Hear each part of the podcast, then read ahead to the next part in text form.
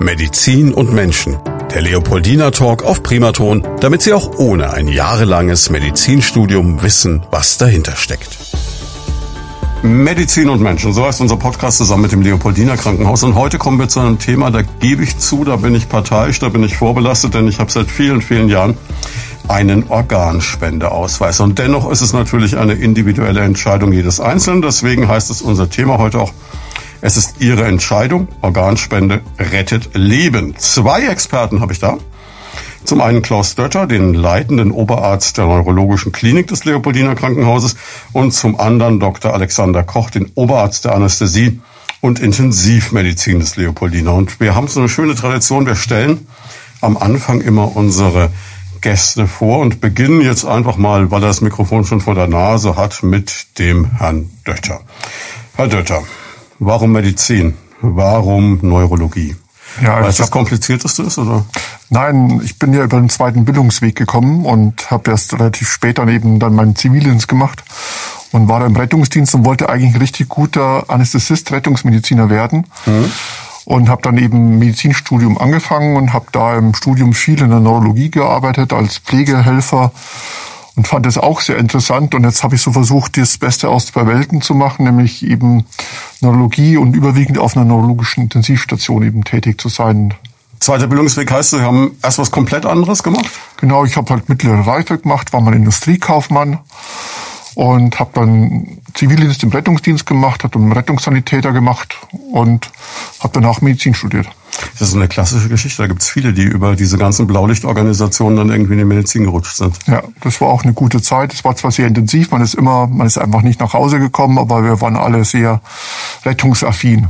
Was macht für Sie diese Faszination Medizin aus? Ich meine, als Industriekaufmann hätte man hier in der Region ja auch ja, das war halt dann irgendwann mal langweilig. Also ich war, komme aus dem südostbayerischen Raum, war in der Chemieindustrie. Das war auch interessant, da ging es auch um viel Geld, aber das Interessante ist halt, also erstens hat man halt die Spannung einfach und jeder Fall ist halt anders und ja, also ich, mir ist halt einfach bis jetzt eigentlich in meinen ganzen, dann habe ich angefangen zu arbeiten, hier 98, ähm, mir wird's nicht langweilig. Ja. Jetzt habe ich kurz, kurz ein bisschen Mitleid bekommen, als Sie sagten, da ging es auch um viel Geld und jetzt müssen Sie sich mit so einem schnöden Oberarztgehalt beim Leopoldina ja, zufrieden Nee, da muss man jetzt nicht arm sein. Wir verdienen ganz ordentlich. Ja, wir haben früher sehr, sehr viel dafür arbeiten müssen. In der Zwischenzeit haben wir Gott sei Dank eben auch eine Arbeitszeiterfassung und so weiter. Und das hat sich alles etwas eingepegelt im Vergleich zu früher. Gell? Und ähm, südostbayerischer Raum, wie ist dann Schweinfurt für Sie?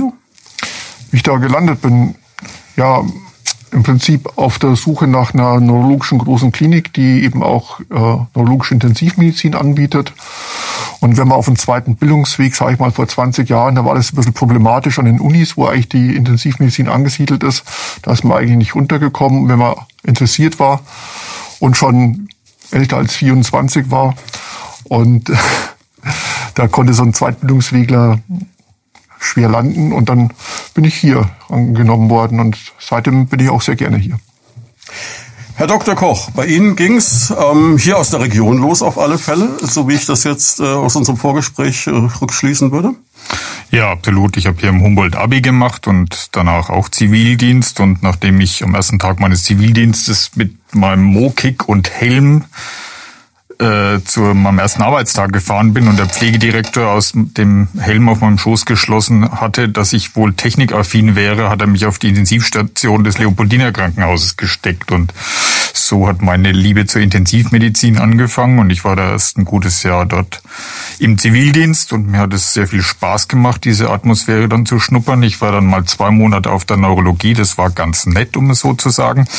Und dann habe ich noch ein bisschen normale Pflege gemacht und dann in Würzburg studiert und und dann habe ich als Anästhesist, als Arzt im Praktikum mit einem Leo angefangen und habe dann auch noch ein paar andere Häuser mir angeguckt, um dann seit jetzt gut 20 Jahren wieder am Leo zurück zu sein. Ich sehe schon die Chemie zwischen Anästhesist und äh, Neurologen, die funktioniert heute grandios, da bin ich mir ganz sicher. Kommen wir doch mal noch mal ganz kurz darauf zurück, wie wird man denn Transplantationsbeauftragter eines Krankenhauses? Bewirbt man sich, interessiert einen das, ähm, muss es jemand machen, heißt du bist, oder wie läuft das? Ja, von allem ein bisschen, denke ich mir. Also man muss erstens die Voraussetzungen ja erfüllen, um Transplantationsbeauftragter zu werden. Ähm, das kommt ja meistens daher, dass äh, die Transplantationsbeauftragte werden auch meistens auch diese Hirntodfeststellung irgendwann früher mal hauptsächlich gemacht haben. Und dann werden sie halt auch noch Transplantationsbeauftragte dazu. Ja, das ist häufig so der Weg. So war es auch bei mir, bei dir, glaube ich. Das andere ist, man muss natürlich hirntote Patienten äh, erkennen und der Hirntod ist zwangsläufig an eine Intensivstation gebunden. Deswegen sind es äh, zwei Seiten einer Medaille häufig. Ja. Also wenn der Intensivmediziner aufpasst, dann erkennt er, welcher Patient als Organspender in Frage käme und ja. Der, hm. derjenige, der auf der Intensivstation arbeitet, der sieht die meisten Organspender. Ja. Zum äh, Transplantationsbeauftragten gehört ja dann auch nicht nur eben also die Begleitung einer Organspende, das muss er nicht unbedingt machen, sondern naturgemäß beschäftigt man sich damit, äh, dann Spender zu erkennen, automatisch. Dann versucht man das irgendwie seinen Kollegen, Pfleger und Ärzten eben mitzugeben, wie man diese Spender besser erkennt und dass eben keine übersehen wird und versucht dann auch Öffentlichkeitsarbeit entsprechend zu machen, ja, was wir auch beide jedes Jahr machen. Wir machen Curricule und wir machen feste Veranstaltungen im Haus, wenn nicht gerade Corona ist und gehen auch nach draußen. Und dann kommt es unweigerlich dazu, dass es eben auch diese Institution des Transplantationsbeauftragten gibt, der gesetzlich ja vorgesehen ist. Es gibt dieses Transplantationsbeauftragtengesetz. Und dann liegt es natürlich nahe, dass die Kliniken, die eben die Klinikleitungen, die ähm, Leute ernennen müssen, sich dann eben an die wenden, die das eh schon immer machen. Wir werden jetzt mal ein bisschen ins Thema einsteigen und vielleicht mal damit anfangen mit der Frage, was kann man eigentlich alles spenden? Also ich erinnere mich, es gab vor vielen Jahren einen Film, der, glaube ich, in Deutschland nie so ganz angekommen ist, der mich damals wahnsinnig beeindruckt hat. Jesus von Montreal. Ich weiß nicht, ob den jemand von Ihnen kennt. Wahrscheinlich berufsbedingt beide.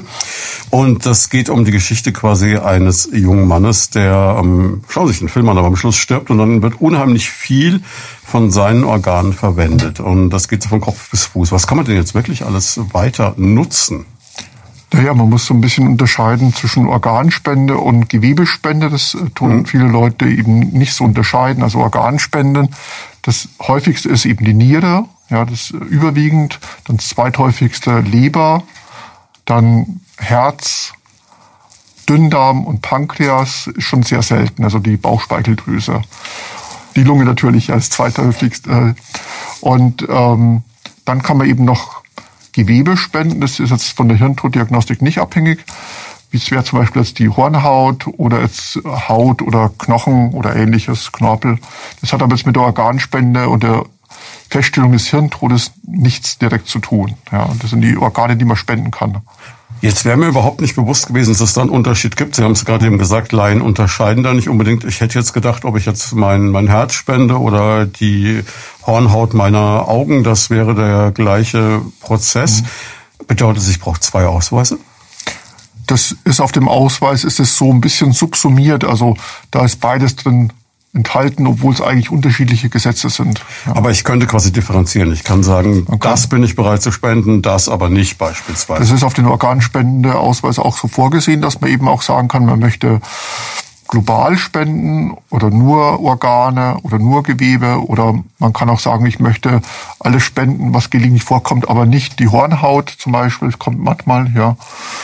Im Grunde genommen ist es aber so, und das ist ja die deutsche Gesetzgebung, wenn kein Organspendeausweis vorliegt, in dem steht, ich spende meine Organe, dann passiert auch nichts. Nee, nee.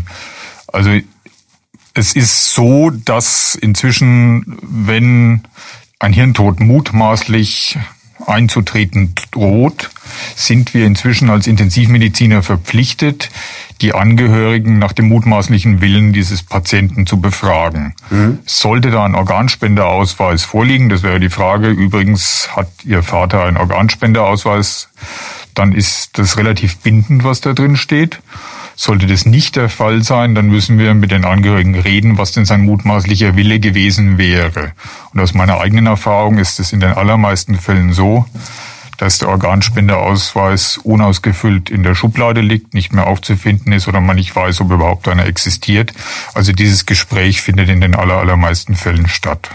Wobei man den doch ganz einfach neben dem Personalausweis in das andere in Geldbeutel stecken kann, oder? Ja. Also ich sag mal, ich habe ich hab ihn neben Ja. dem DKMS-Kärtchen, da passt Ja. er gut hin Ja. und da verträgt, das ist gut. Nachdem jetzt auch, also auch ältere Menschen sind ja durchaus Spender, ja, also auch gibt es keine Altersbegrenzung nach oben hin. Und es ist durchaus wichtig, dass so diese Verfügung auch im der Patientenverfügung festgelegt wird. Also auch da kann man das gut niederlegen, ob man Organspender sein will oder nicht. Gleichzeitig muss man natürlich sagen, wenn in diesem Moment dieses Gespräch stattfinden muss, dann haben wir Angehörige in einer absoluten Ausnahmesituation, weil ein Mensch, den sie sehr lieb haben, in dem Moment einfach mit dem Tode ringt. Sie müssen ihnen quasi sagen, passen Sie auf, das wird nichts mehr. Können wir dann bitte, ne? Das ist natürlich eine Situation, die will zu nie kommen. Das heißt, im Grunde genommen gilt das gleiche wie bei einer Patientenverfügung. Das Beste ist, man regelt das für sich selbst vorher und nimmt damit den Angehörigen auch diese Last von den Schultern. Weil ich könnte mir vorstellen, wenn ich im Zweifel wäre, was mein Angehöriger will, neigt man wahrscheinlich dazu eher zu sagen, ach nee, komm, dann lassen wir es mal, dann sind wir safe. Oder?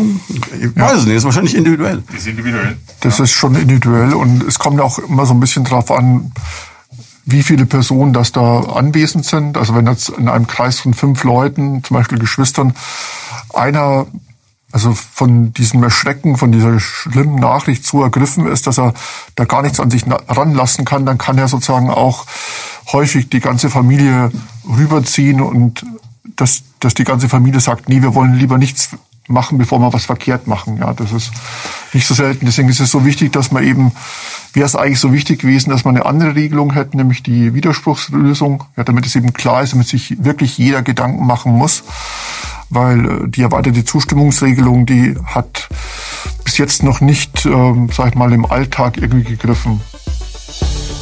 Sie haben Gedanken zum Thema oder persönliche Fragen? Darauf freuen wir uns. Einfach anrufen unter 09721 20 90 20 und mitreden. Das war vor einiger Zeit ja eine sehr starke Diskussion, wo wir uns auch hier im Sender sehr stark dafür eingesetzt haben, dass diese Widerspruchslösung kommt, die leider nicht kam, die in anderen Ländern ja durchaus gang und gäbe ist. Jetzt ist das ein demokratischer Prozess. Also wenn Sie jetzt, Sie haben gerade fünf Angehörige gesagt, wenn dann drei sagen ja und zwei sagen nein oder oder einigen die sich unter sich und geben Ihnen eine Entscheidung bekannt. Wie, das ist klar, klingt jetzt vielleicht banal, aber wie entscheidet man das? Also das ist in der Tat eigentlich gesetzlich vorgeschrieben. Die nächsten Angehörigen sind in erster Linie mal die Ehepartner. Sollten die äh, nicht vorhanden sein, wären es Eltern und Geschwister und dann subsidiär alle anderen Verwandten. Und es ist schon wichtig, dass in der Familie da Einigkeit herrscht. Ja. Aber im Zweifelsfall wäre dann der nächste Angehörige der Entscheider. Ja. Ja. Was vielleicht noch ein Punkt ist, dass jetzt ja 2020 gab es ja eine neue Richtlinie der Bundesärztekammer zur Spendererkennung. Und seitdem ist es ja so, dass wir die Angehörigen auch ansprechen dürfen und sogar müssen, bevor der, ich sage jetzt mal, äh, Hirnfunktionsausfall, also der Hirntod eingetreten ist. Ja, und wir auch organerhaltende Therapie machen dürfen und müssen, solange nicht feststellt, äh, was der Wille des Betroffenen gewesen wäre. Also es liegt jetzt sehr viel Wert auf Spendeerkennung und äh, potenziellen Orga- Organerhalt gelegt, aber es führt natürlich nochmal zu einer zusätzlichen Belastung der Angehörigen, weil wir jetzt sagen müssen, nee, eigentlich, also ganz sicher, Hirntod ist er noch nicht. Wenn wir das schon fragen müssen. Mhm, Und dann lassen Sie quasi die Maschinen, wie man jetzt leider sagen würde, weiterlaufen, damit quasi der Körper als äh, Funktion erhalten bleibt, auch wenn der Mensch eigentlich nicht mehr da ist am Ende. Genau, weil der Wille es genauso wichtig ist, dass ein, ein putativer Wille eines Patienten eben zum Organspende, dass diese Möglichkeit eben gewährt wird. Ja, bis das eben festgestellt worden ist, ob er diesen Willen hat oder nicht. Jetzt haben Sie gerade eben schon gesagt, auch ältere Menschen können Organe spenden. Das heißt also auch jemand wie ich, so 50 plus, ne? Einigermaßen noch, aber Na, na, das ist die älteste in Deutschland transplantierte Leber war vorher 90 Jahre in einer, einer älteren Dame gesteckt. gut, habe ich ja noch gute Chancen. Ja, also es gibt keine Altersbegrenzung per se. Das ist natürlich schon so, dass die meisten Organe mit dem Alter nicht unbedingt besser werden, aber in vielen Fällen ist das chronologische Alter nicht gleich mit dem biologischen gleichzusetzen und inzwischen herrscht so ein großer Mangel, dass man durchaus bereit ist, da auch nicht mehr je das äh, allerbeste Organ zu transplantieren. Ne? Für jemanden, der keine Herzfunktion mehr hat, dessen Leber nicht mehr arbeitet, ist eine 90-jährige Leber unter Umständen ein Weg zurück ins Leben. Ist es dann so, dass man eher die Organe eines älteren Menschen auch wieder einem älteren Menschen gibt? Oder kann man das so banal auch nicht sagen? Es gab früher dieses Programm Älter für Ältere. Momentan ist es etwas äh, diffiziler. Man versucht möglichst passende Organe, was Gewebemerkmale und äh, Dringlichkeit angeht, zu transplantieren und äh, das wird verteilt in verschiedenen äh, Entscheidungsstufen, will ich mal sagen. Und äh, es ist schon eher der Fall, dass ein älterer Patient ein älteres Organ bekommt und ein Kind des eines Kindes. Das schon, ja. Was gibt's für Ausschlusskriterien? Ich könnte mir jetzt laienhaft vorstellen, sowas wie eine Krebserkrankung oder richtig, HIV. Richtig, absolut richtig, ja. Es gibt allerdings auch Ausnahmen, was die Krebserkrankung angeht. Es gibt zum Beispiel Gehirntumore. Also jeder Einzelfall ist zu überprüfen. Mhm. Also es, aber Sie haben vollkommen recht, die meisten Krebserkrankungen, HIV, sehr schwere fluoride Infektionen, seltene Sachen wie Jakob-Kreuzfeld-Erkrankung. Es gab einmal in Deutschland eine Transmission einer Tollwuterkrankung über eine Organspende, solche Sachen sollten nicht passieren, passieren auch ganz selten und deswegen gibt es inzwischen auch einen sehr, sehr äh, weitreichenden Empfängerschutz und jeder Organspender wird aufs Kleinste untersucht, bevor da eines seiner Organe transplantiert werden kann. Jetzt muss ich als Laie nachfragen, eine Fluoride-Infektion? Beispielsweise eine schwere Blutvergiftung, okay. äh, die nicht behandelbar ist. Ja. Hm. Wie viele Organe brauchen wir in diesem Land? Also wir haben immer zu wenig, das hört man immer in der Presse. Kann man so über den Daumen peilen, wie viele Organe im Jahr benötigt werden? Im Moment stehen 10.000 Menschen auf der Warteliste. Jeden Tag versterben drei. Das muss man sacken lassen. Und wie viele Organe werden im Jahr etwa gespendet? Wir haben etwa in Deutschland nicht ganz 1000 Organe, etwa 900 pro Jahr. Oh, Spender, Entschuldigung, und Davon werden etwas mehr als drei Organe transplantiert. Das heißt, wir haben quasi eine Lücke von 70 Prozent. Ja. Also Aber man kann natürlich eine Nierenspende über Dialyse einige Jahre hinaus äh, retten, aber es gibt Organe, die lassen sich nicht wie eine Dialyse ersetzen. Ja. Das ist eine Leber, kann man schwerlich oder gar nicht durch Maschinen ersetzen beispielsweise. Und ich habe im Zivildienst damals Menschen zur Dialyse gefahren. Ich kann Ihnen sagen, das muss ich Ihnen nicht sagen, aber das ist, glaube ich, kein Vergnügen. Also nee. Jetzt, ähm, wie viele Menschen sterben denn in diesem Land im Jahr roundabout? Kann man das sagen? Eine Million, schätze ich mal. Ne? Das heißt, wir könnten eigentlich in einer entspannten Situation der Überversorgung sein und könnten jetzt mal ganz brutal gesagt sagen, wünscht ihr was spielen. Ne? Die Spanier schaffen das beispielsweise. Also wir haben in Deutschland zehn Organspenden auf eine Million Einwohner. In Spanien sind es über 40 bis 50. Wir hatten vor einiger Zeit hier einen sehr spektakulären Fall in der Region Main-Rhön, wo eine Mutter mit ihrem Kind nach Spanien umgesiedelt ist, mhm. weil das Kind dringend ein Organ brauchte. Und die mhm. ist dann mit Sack und Pack nach Spanien gezogen in der Hoffnung, dass dem Kind dort geholfen werden könnte. Das ist eigentlich pervers, wenn man sich überlegt, dass es so weit gehen muss. Ne? Das ist traurig, ja. Was machen die Spanier besser? Okay, die Spanier haben so ein bisschen andere Kriterien als wir. Da ist nicht nur der Hirntod äh, Kriterium für eine eventuelle Organspende, aber das ist nicht alleine. Es ist eine wesentlich bessere Öffentlichkeitsarbeit. Es ist viel mehr Zug dahinter. Sie haben viel mehr lokale Gruppen, die sich darum kümmern. Und es schaffen die seit vielen, vielen Jahren damit Europa- und Weltmeister zu sein. Ja. Aber es sind auch andere Länder, Kroatien beispielsweise, ja, ist ohne, dass die äh, Organe von rein Herztoten entnehmen würden, auch, die, da werden, glaube ich, 30 bis 35 Organspenden pro eine Million Einwohner im Jahr realisiert. Das ist immer noch das Dreifache von dem, was wir schaffen. Und in dem Fall sind wir sogar äh, wenn wir mal Exportweltmeister waren.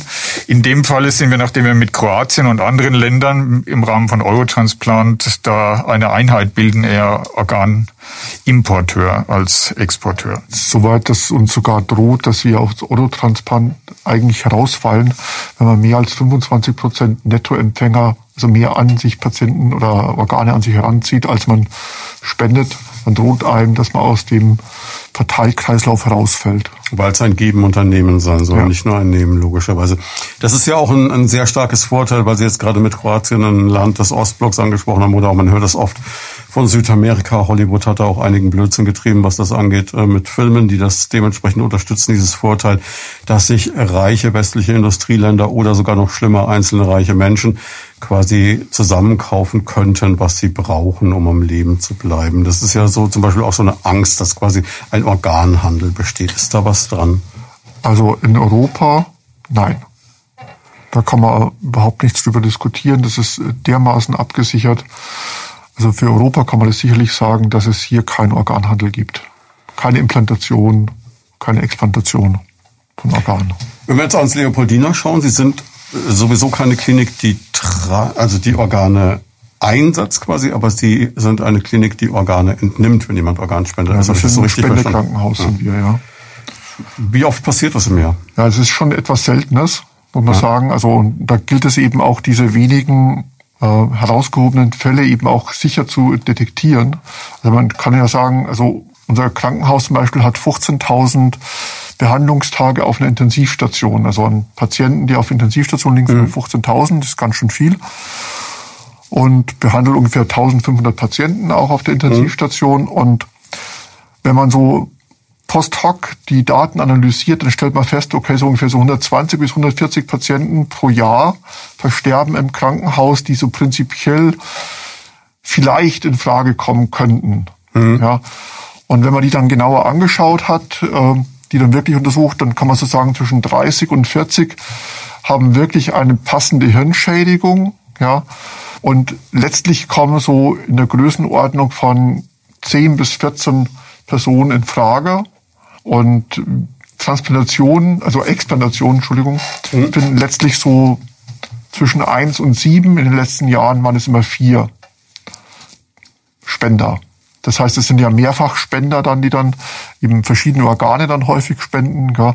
Aber Spender selber sind das eben so zwischen eins und sieben, in den letzten Jahren vier.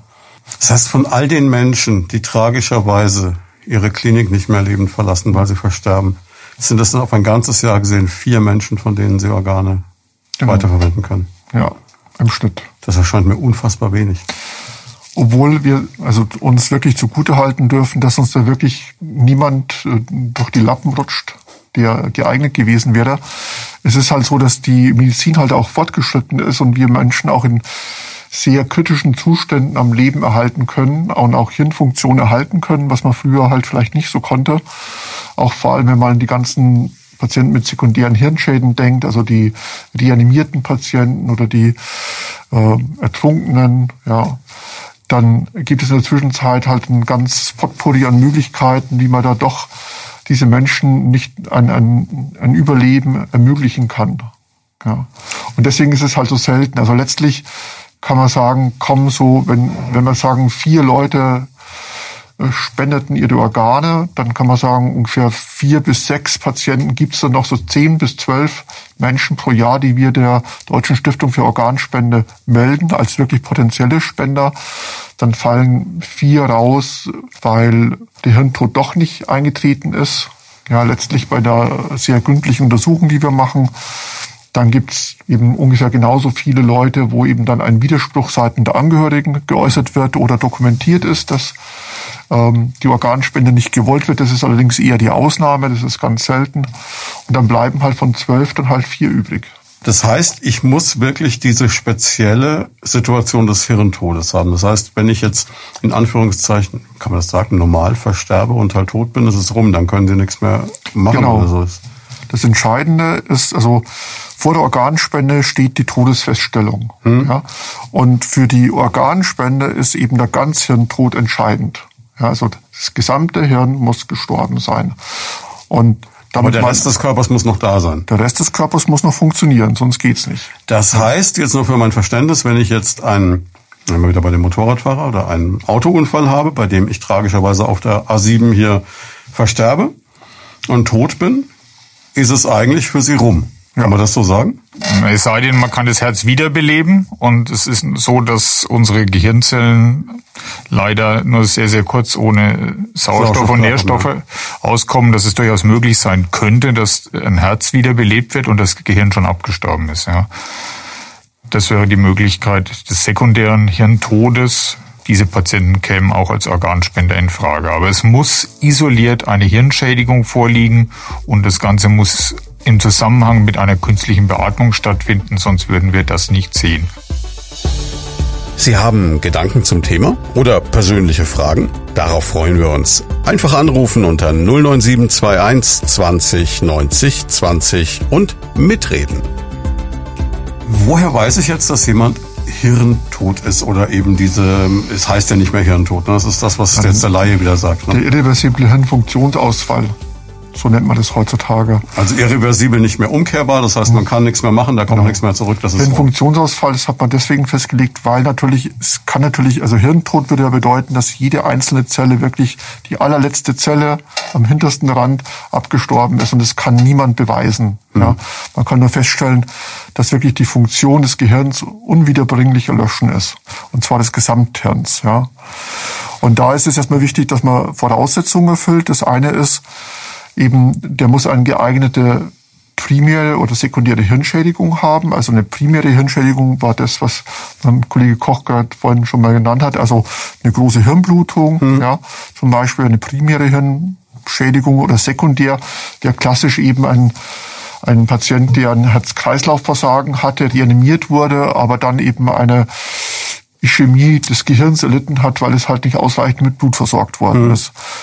Also man braucht so diese Eingangserkrankung, diese schwerwiegende.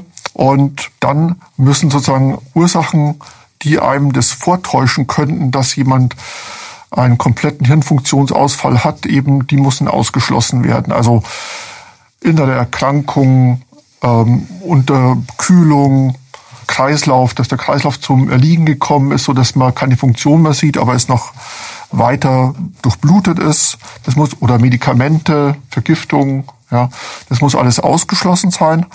Und wenn diese Voraussetzungen äh, vorhanden sind, dann muss man eben den Gesamthirnausfall feststellen. Das bedeutet einerseits eben, dass das Großhirn ausgefallen ist, nämlich das Bewusstsein. Ja. Er darf auf keinen Außenreiz mehr reagieren, kann, also kein bewusstes Zeichen von Leben haben und dann müssen mehrere klinische Symptome des Hirnstammes erschlossen werden, also dass die Pupillen nicht mehr funktionieren, dass äh, auf bestimmte Schmerzreize nicht mehr reagiert wird, dass der Würgereiz nicht mehr funktioniert. Und dann stellt man als fest, letzten fest noch fest, dass die Atmung ausgefallen ist. Da gibt es ein ganz äh, genau festgelegtes Prozedere, wie man dann feststellt, dass ein Mensch eben keine Eigenatmung mehr hat. Und dann kann man sagen, ja, jetzt zu diesem gegebenen Zeitpunkt ist die Hirnfunktion ausgefallen. Und das darf nicht jeder machen, sondern das dürfen nur zwei Personen machen, die in der Behandlung von Schädelhirn traumatisch verletzten Patienten langjährig erfahren sind. Und einer davon muss auch ein Neurologe oder ein Neurochirurg sein. Davon, ja. Und das müssen noch zwei sein, die das, das müssen unabhängig immer zwei sein, unabhängig. Jeder muss den Test für sich alleine machen. Und dann kommt als letzter sozusagen die Irreversibilität. Also mhm kann es nicht wiederkommen, kann das Leben nicht wieder erscheinen im Kopf. Und das kann man, da gibt es sehr dezidierte Protokolle, je nachdem, wo der Schädigungsort ist, werden verschiedene Voraussetzungen verlangt. Grundsätzlich kann man sagen, man kann zum Teil über Zeit arbeiten, also man wiederholt die Untersuchung mit einem zeitlichen Abstand, nach zwölf Stunden zum Beispiel wieder, und stellt es eben wieder fest. Ja, für supratentorielle, also für Großhirnschäden ist dann der Hirntod dann eben festgestellt. Oder man kann eben feststellen mit technischen Zusatzuntersuchungen, dass zum Beispiel die Hirndurchblutung zum Erliegen gekommen ist. Also man kann mhm. eine Computertomographie machen, eine spezielle, wo man halt sagt, dass die Blutsäule steht praktisch an der Schädelbasis, es kommt kein Blut mehr ins Gehirn. Mehr. Und dann darf man auch sofort sagen, ohne weitere Wartezeit, dass der irreversible Hirnfunktionsausfall eingetreten ist. Und dann kommen wir eben zu dem Punkt, dass wir sagen können, der Mensch ist tot, er ist verstorben, weil das ist die Voraussetzung für Organspende. Wir müssen feststellen, dass der verstorben ist. Und in dem Augenblick, wo, wenn ich jetzt zum Beispiel ich auf die operative Intensivstation komme und zum Beispiel mit Herrn Koch zusammen diese Feststellung gemacht habe, dann unterschreiben wir dann zu dem Zeitpunkt, äh, dass wir uns versichert haben, dass dieser Mensch jetzt verstorben ist. Und das ist dann auch wirklich der juristische, nicht der echte, verstorben ist er irgendwann vorher, aber der juristische Todeszeitpunkt. Und ab dann kann man erst über Organspende dann wirklich weiterarbeiten. Da muss ich jetzt an ganz verschiedenen Dingen einhaken, weil ich glaube, da gibt es ganz, ganz viele Ängste und Vorurteile, die man so landläufig hört, die wir jetzt vielleicht an der Stelle aus dem Weg räumen können. Das erste ist natürlich das, dass man immer wieder hört, na ja, es gibt ja diese Pressemeldungen, dass Menschen nach so und so vielen Jahren aus einem tiefen Koma wieder erwachen und alles ist wieder gut. Und wer weiß, wenn ich jetzt von zwei Experten festgestellt bekomme, ich äh, bin hirntot, vielleicht wäre da doch noch was gewesen und vielleicht wird die Maschine ein bisschen früher abgestellt. Das sind ja diese ganzen Ängste, die da reinschwingen. Ich denke, Sie haben das alles hundertmal gehört. Kann man das irgendwie mal ähm, zumindest erklären oder vielleicht auch entkräften? Ja, also die Irreversibilität dieses Vorgangs, also dass jemand wirklich verstorben ist, mhm. das machen wir wirklich an dieser Funktion fest. Und deswegen ist es auch haarklein, minutiös festgelegt, wer diese Untersuchung machen darf und dass es ein, ein Vier-Augen-Prinzip gibt, ja, dass die unabhängig voneinander das kontrollieren müssen und dass es eine technische Zusatzuntersuchung im Regelfall gibt, die auch nochmal von einer speziell geschulten Person durchgeführt wird. Und wenn wir den den zerebralen Perfusionsstillstand, also dass kein Blut mehr in den Kopf das gekommen ist, müssen, ja, genau, danke. festgestellt hat, dass dann muss man, sag ich mal, der Wissenschaft glauben, dass eine Gehirnzelle physisch einen Zeitraum von fünf Minuten nicht überlebt ohne mhm. Nahrung. Das Gehirn ist ein Rennmotor, hat keine Reserven wie irgendwie Muskel, aus denen sie Energie geschöpfen können, sondern das Gehirn ist kontinuierlich auf Treibstoff angewiesen. Es braucht Glucose, das kriegt es aus dem Zucker, also ist der Zucker im Blut und es braucht Sauerstoff. Mhm. Ja. Und wenn das in Gehirnzellen nicht ankommt, dann fängt die, die, Integra die Desintegration der Zelle, also dass die Zelle sich auflöst, spätestens nach fünf Minuten an. Mhm. Ja. Und dann ist eben dies mit dem Überleben, mit dem Zellüberleben des Gehirns nicht vereinbar. Jetzt habe ich noch eine Sache, die ich noch fragen soll. Dann sind wir auch mit dem Bereich Vorurteile und Mythen durch, glaube ich. Und zwar die Frage, dass ähm, es ja vielleicht sein könnte, auch wenn man offiziell jetzt für Hirntod erklärt wird, wenn sie dann anfangen, den Menschen äh, quasi zu explantieren, dass man da noch irgendetwas spüren könnte, dass man da noch eine Betäubung bräuchte oder so. Aber in dem Moment, wenn das Hirn tot ist, ist es tot, ne?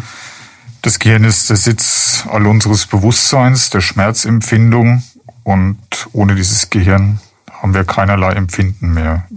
Wir dämpfen Reflexe, die auf Rückenmarksebene des Rückenmarks nicht abgestorben. Diese Reflexe werden mit einem Muskelerschlaffungsmittel abgepuffert und auch der Herzschlag wird versucht, äh, über eine Opiatgabe möglichst äh, heruntergenommen zu werden. Aber es ist überflüssig eigentlich eine Narkose. Das Jetzt kommen wir mal zu einer anderen Geschichte und zwar zu dem, was ich mir vorstelle, was für Sie mit das Schwierigste ist, nämlich äh, die Situation. Es ist nicht hundertprozentig klar, ob jemand eine Organspende möchte bzw. zugestimmt hat oder es ist einfach kein Ausweis da, was ja oft der Fall ist. Dann müssen Sie mit den Angehörigen sprechen. Wer macht das am Leo und in welchem Rahmen findet so etwas statt? Weil das ist ja diese, wir hatten das äh, vor ein paar Minuten schon, diese wirkliche Ausnahmesituation dann. Also wir behandeln ja erstmal Patienten, die zu uns auf die Station kommen. Mhm. Und wir versuchen das äh, so gut wie möglich zu machen und versuchen das auch glaubhaft den Angehörigen zu vermitteln, dass wir alles tun, um diesem Menschen zu helfen, der zu uns kommt. Und ich denke, es gehört dann auch dazu, den Angehörigen zu vermitteln, wir haben alles getan, wir können ihrem Angehörigen nicht mehr helfen. Mhm. Das passiert bei Patienten im Hirntod und noch viel mehr bei Patienten, die nicht am isolierten Hirntod sterben, an anderen Dingen. Mhm. Und insofern denken wir, dass es auch unsere Aufgabe als Behandler sein sollte, diese Gespräche mit den Angehörigen zu führen. Es gäbe das Angebot der Deutschen Stiftung Organtransplantation, diese Gespräche zu übernehmen, aber wir legen am Leo großen Wert darauf, das selber zu machen, weil wir einfach denken, entweder wir waren vorher so glaubhaft und haben ein Vertrauensverhältnis aufbauen können oder nicht. Insofern ist es uns sehr, sehr wichtig, dass wir das selber machen. Das ist, glaube ich, unglaublich wertvoll, weil ich kann mir vorstellen, das Letzte, was du in der Situation haben willst, ist, dass jemand Wildfremdes kommt und sagt, Entschuldigung, können wir bitte. Also unsere Kollegen von der DSO sind unheimlich empathische Leute und können auch sehr, sehr gut mit Menschen sprechen und sind ganz tolle Menschen auf jeden Fall. Aber ich habe für mich den Anspruch als Behandler, das dann auch zu machen. Ja. Also mir geht's genauso ja. und uns geht's allen so. Und wenn wir jetzt nicht im Dienst sind, dann vertreten wir uns wechselseitig und es gibt natürlich auch auf jeden, in jedem Bereich, also auf der konservativen Intensivstation und auf der operativen Intensivstation auch noch andere interessierte Kollegen, die ihre Patienten genauso gut behandeln und dann eben die Unterstützung des Transplantationsbeauftragten sich halt dazu holen, wenn es denn nötig ist, ja. Aber es ist schon wahr, also trotzdem, ich mache das jetzt ja auch schon seit, wir machen es offiziell seit 2013, sind wir Transplantationsbeauftragte, ja. Und wir haben auch natürlich entsprechende Fortbildungen zum Teil gemacht, also über die DSO und über die Bayerische Ärztekammer gibt es ja entsprechende Curricula. Aber trotzdem ist es auch nach, nach über zehn Jahren ist es kein Alltagsgeschäft oder irgendwas, was einen ähm, in Frieden lässt, wenn man es nicht ordentlich gemacht hat. Also man muss sich da wirklich Zeit nehmen, man muss sich da trennen von irgendwelchen Arbeitszeiten und so weiter. Ähm, häufig ist es so, dass in diesen Erstgesprächen halt dann noch gesagt, es muss aber noch eine bestimmte andere Person teilnehmen, das ist wichtig. Häufig muss man den Leuten auch sagen, lassen Sie das erstmal auf sich wirken, kommen Sie in zwei Stunden wieder, kommen Sie morgen wieder, ja. Wir reden da nochmal drüber, dass man den Angehörigen vermittelt, dass dass wir sie nicht drängt, dass es wirklich darum geht, den Willen des Verstorbenen zu eruieren. Ja, nicht, dass man sie überreden will, sondern und es muss dann auch klar sein, wenn eine Entscheidung gefallen ist, mal, dann darf man die nicht mehr hinterfragen. Mhm. Ja, dann, wenn diese Gruppe, die vor einem sitzt, entschieden hat, sich für die Organspende zu entscheiden oder auch dagegen zu entscheiden, dann akzeptiert man das und versucht, das restliche Abschied nehmen so würdevoll wie möglich zu gestalten. Aber mit, mit einem Gespräch ist das im Regelfall nicht getan. Man muss natürlich immer das Zeitfenster im Auge haben, ja, weil der Körper, der verblieben ist, den können wir natürlich mit unseren intensivmedizinischen Maßnahmen am Laufen halten, aber irgendwie ist es wie eine sehr komplexe Maschine, deren Hauptsteuerstand ausgefallen ist. Da kann man zwar einiges deichseln, aber nach einer gewissen Zeit läuft alles aus dem Ruder. Also mhm. nach wenigen Tagen und dann sagen, spätestens nach sieben Tagen muss eine Entscheidung stehen. Sie haben Gedanken zum Thema oder persönliche Fragen? Darauf freuen wir uns. Einfach anrufen unter 09721 20 90 20 und mitreden. Jetzt haben Sie mir eine Frage vorweggenommen, nämlich die eine, wie lange hat man Zeit für eine Entscheidung? Also so ist natürlich so, so lange wie nötig, so schnell wie möglich. Und es gibt ein, ein, Ende, wo es nicht mehr geht, das ist klar. Aber auch die Frage, wann beginnt oder wann, wann steigt man so ein Gespräch ein? Weil es ist ja eigentlich zu spät, wenn es passiert ist, ganz brutal gesagt.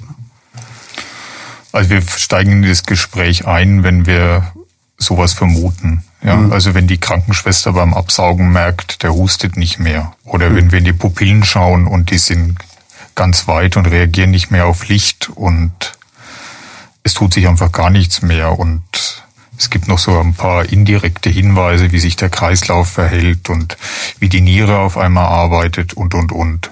Dann macht man das natürlich so schnell wie möglich und versucht, nicht grundlos jemanden am Leben zu halten. Das ist ja, Hirntoddiagnostik ist ja nicht nur dazu da, um für jemanden für die Organspende vorzubereiten. Es ist einfach eine Todesfeststellung, so mhm. wie andere sichere Todeszeichen, wie sie im Bayerischen Bestattungsgesetz vorgeschrieben sind. Da gibt's auch den Kasten des Hirntods, genau wie die Leichenstarre und die Leichenflecken.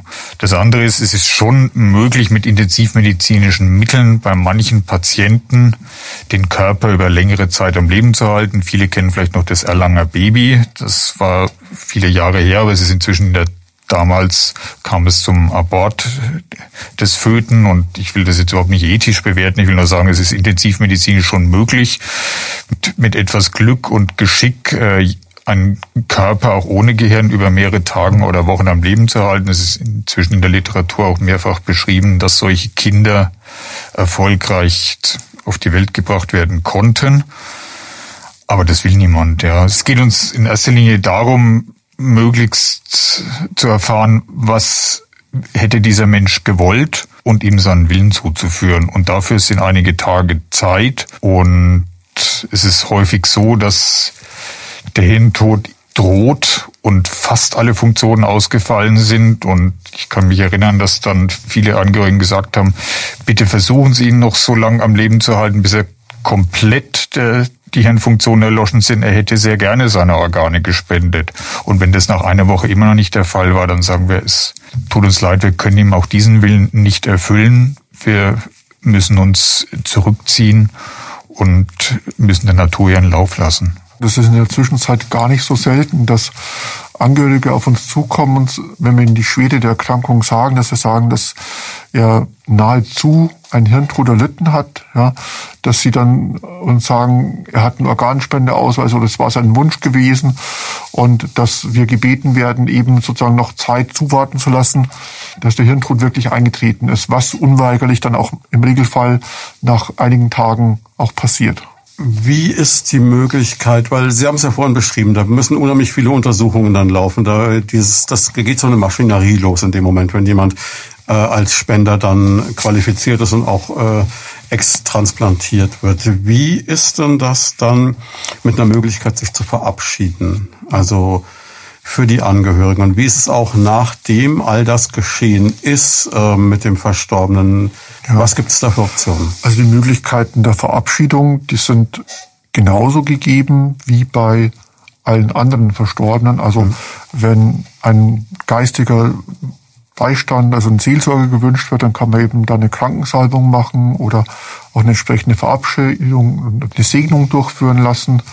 Die Angehörigen dürfen sich dann am Bett oder auch ohne Beistand eben so viel Zeit lassen, wie nötig ist. Ich denke, es ist schon ein bisschen schwieriger, von jemandem Abschied zu nehmen, dessen Herz noch schlägt, dessen Brustkorb sich hebt und senkt und der jetzt erstmal so aussieht, als ob er nur da liegt und schläft. Ja. Mhm. Und inzwischen bin ich auch so der Meinung oder ich würde es befürworten oder wir machen das zumindest möglich, wenn der Organspender dann explantiert wurde, dass äh, die Angehörigen auch dann nochmal von ihm Abschied nehmen können.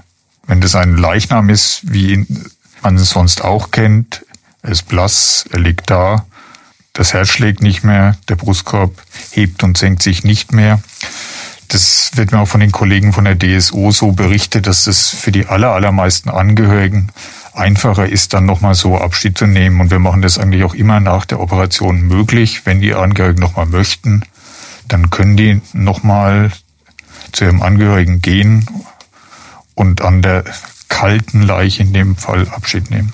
So wie bei allen anderen Patienten, die bei uns versterben, ja, ähm, ist es so, dass sie natürlich vorher die Angehörigen Abschied nehmen können und nachher, wenn dann wirklich der Brustkorb sich nicht mehr hebt, so wie bei jedem anderen Patienten, ist es gut und wichtig, dass sie, dass wir, zum Beispiel haben wir auch ein zumindest auf der konstitutiven Intensivstation oben einen, einen Abschiedsraum, wo die Angehörigen so viel Zeit mit dem Leichnam verbringen können, wie sie wollen, damit sie, damit das Ganze sacken kann auch, ja.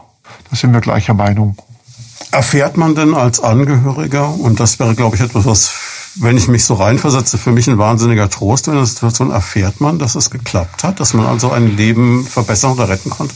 Also wir kriegen als äh, Explantationsteam von der DSO dann die Nachricht, Leber wurde am 37-jährigen Patienten transplantiert, funktioniert gut. Mhm. Niere wurde einer 38-jährigen Frau transplantiert, funktioniert mittelmäßig. Lunge wurde 40-jährigen Patienten gegeben, funktioniert sehr gut. Und diese Nachrichten können wir auch an die äh, Angehörigen weiterleiten. Es gibt inzwischen die Möglichkeit, auch äh, Dankesbriefe der Angehörige an die DSO zu schicken und die würden dann in anonymisierter Form an die äh, Spenderfamilien weitergeleitet werden. Es gibt auch Initiativen von Angehörigen, die versuchen, zentrale Gedenkstätten für die äh, Organspender äh, zu errichten. Das ist alles leider noch ein bisschen in den Kinderschuhen und da könnte noch mehr geschehen. Das andere ist natürlich, es soll so anonym wie möglich bleiben und es soll nicht darum gehen, dass da irgendjemand Geld verdient oder Druck ausgeübt werden kann. Jetzt ähm, zum Abschluss, was mich noch interessieren würde, wie kann ich denn Organspender werden? Klar, jeder kennt den Organspendeausweis. Sie haben uns netterweise einen ganzen Stoß davon mitgebracht. Das heißt, wenn jemand jetzt äh, durch unsere Sendung den Impuls bekommt, bekommen hat. Er kann im Leopoldiner vorbeikommen, wobei das in Corona-Zeit wahrscheinlich eher etwas komplex ist. Er kann bei jeder Apotheke vorbeikommen, er kann es auf der Website bekommen, er kann es bei uns in der Tür bekommen. Ja, eigentlich sollten die Passämter jetzt anfangen nach dem äh, Gesetzesbeschluss vor zwei Jahren war jetzt geplant, dass im ersten Quartal 2022 ein Online-Register langsam aufgebaut wird. Ist noch nicht geschehen. Und die Pass- und Meldeämter sollten damit einsteigen und die Hausärzte. Und da scheint inzwischen die Bundeszentrale für gesundheitliche Aufklärung hat jetzt, ich glaube, an die 37.000 Hausärzte in den letzten Wochen angeschrieben und dementsprechend Pakete verschickt und man kann sich da auch bei seinen Hausärzten informieren und im Zweifelsfall kann man einfach aus dem Internet so ein Ding runterladen. Eine andere Möglichkeit ist natürlich, es im Testament festzulegen, glaube ich. Ja, am besten in der Patientenverfügung. Da schreibt man ja fest, was alles mit einem gemacht werden soll. Bei der Patientenverfügung wird häufig vergessen, dass es immer so wenn, dann gibt. Also es, mhm. es gibt eine Einbindungsbedingung, gibt dann eine Folge. Also Häufig sagt man, er hat eine Patientenverfügung, der möchte jetzt nicht künstlich beatmet und das Leben nicht weiter mhm. verlängert werden. Aber das setzt immer voraus, dass es eine Eingangsbestimmung gibt, nämlich wenn bestimmte Umstände eingetreten sind. Ja, zwei Ärzte haben gesagt, ich werde mich nicht mehr erholen nach drei Monaten und so weiter. Dann ähm, darf der Teil zwei ausgeübt werden, nämlich die mhm. lebensbeschränkenden Maßnahmen. Wichtig ist, ist, so Patientenverfügung sollte wirklich jeder abschließen, aber da kommt es eben häufig zu Missverständnissen, dass man eben, wenn man so eine Patientenverfügung hat, dann bedeutet es ja, wenn es mir ganz schlecht geht und ich vom Leben oder höchstwahrscheinlich nicht überleben werde, dann möchte ich keine weiterführenden lebensverlängernden Maßnahmen. Das sollte man eben dann mit einem klaren Passus im Falle einer Möglichkeit zur Organspende wünsche ich aber, dass organerhaltende Therapie durchgeführt wird, ergänzen. Mhm. Das ist ein wichtiger Punkt bei der Patientenverfügung. Dann ist es natürlich auch wieder ganz klar, man sollte sich sowieso auch innerhalb der Familie darüber klar sein, was der andere will. Ich weiß, wir sind alle Weltmeister im Verdrängen, keiner redet gern drüber, aber irgendwann mal, wenn sich die Situation ergibt. Ja, absolut. Also solche Dinge sollten hier und da besprochen werden und ich finde neben dem Patiententestament das Benennen eines Vorsorgebevollmächtigten eigentlich fast wichtiger. Irgendein Mensch, dem man vertraut und der einen kennt und der in solchen Fällen dann für einen entscheiden kann. Das finde ich persönlich ich, aus meiner Erfahrung noch wichtiger als das Patiententestament. Und da kann ich wirklich theoretisch jeden nehmen, also auch den Lebenspartner oder sonst wen. Absolut, absolut. Kann auch der beste Freund sein oder wer auch immer. Ja. Gibt es eigentlich irgendwelche kulturellen, ethnischen, religiösen Vorbehalte, dass es Personengruppen gibt, die von sich aus sich, mir fallen jetzt aus dem Stand die Zeugen Jehovas ein, wo ich mir vorstellen könnte, da könnte es schwierig werden? Das denke ich auch, ja. Weiß ich nicht sicher. Wir hatten mal vor ein paar Jahren eigentlich ein ganz interessantes Symposium sogar bei uns veranstaltet und den ne, Vertreter des Islams, des Judentums und des Christentums zu uns geladen und bei diesen drei großen Weltreligionen gibt es eigentlich kaum Ressentiments gegenüber einer Organspende. Ich glaube, im Buddhismus ist es ein bisschen schwieriger, aber in den gängigen Weltregionen wird es allgemein als Akt der Nächstenliebe akzeptiert und befürwortet. Also das war wirklich ein sehr gutes Symposium, was wir da hatten. Also mit orthodoxen Christen, mit katholischen Christen, mit also da gibt's natürlich Fraktionsunterschiede, aber im Wesentlichen waren die, die Führungen der wichtigsten Weltreligionen waren sich eben einig, dass es eben ein Akt der Nächstenliebe ist, der sich dann über gewisse Religionsgesetze der Integrität des Körper-Seele-Prinzips eben hinwegsetzen darf. Jetzt sind wir eigentlich schon über der Zeit, aber eine Sache interessiert mich noch von Ihnen beiden. Ein kurzes Statement. Widerspruchslösung. Werden wir sie noch erleben in diesem Land und sollte sie kommen? Also ich glaube nicht, dass wir in den nächsten fünf bis zehn Jahren einen neuerlichen Anlauf sehen werden. Ich würde es mir sehr wünschen. Ich sehe es genauso, das wird jetzt so sein, wie es ist und wir müssen eine andere Möglichkeit finden, die Öffentlichkeit aufzuklären und das ist vielleicht hier ein weiterer kleiner Baustein, dieses Thema in die Öffentlichkeit zu rücken. Tun wir gerne und ich denke, wir sind uns zum Schluss auch alle einig, wie wir hier sitzen, wir drei, Organspende rettet Leben, das sollte man auf jeden Fall machen. Absolut. Vielen Dank, dass Sie hier waren. Das war sehr interessant. Ich bin sicher, Sie kommen nochmal wieder. Vielen Dank für die Zeit. Das war Medizin und Menschen, der Leopoldiner Talk auf Primaton. Jeden zweiten Donnerstag im Monat live von 13 bis 14 Uhr im Programm. Alle Folgen gibt's zum Nachhören und Download auf radioprimaton.de und als Podcast auf leopoldiner-krankenhaus.com.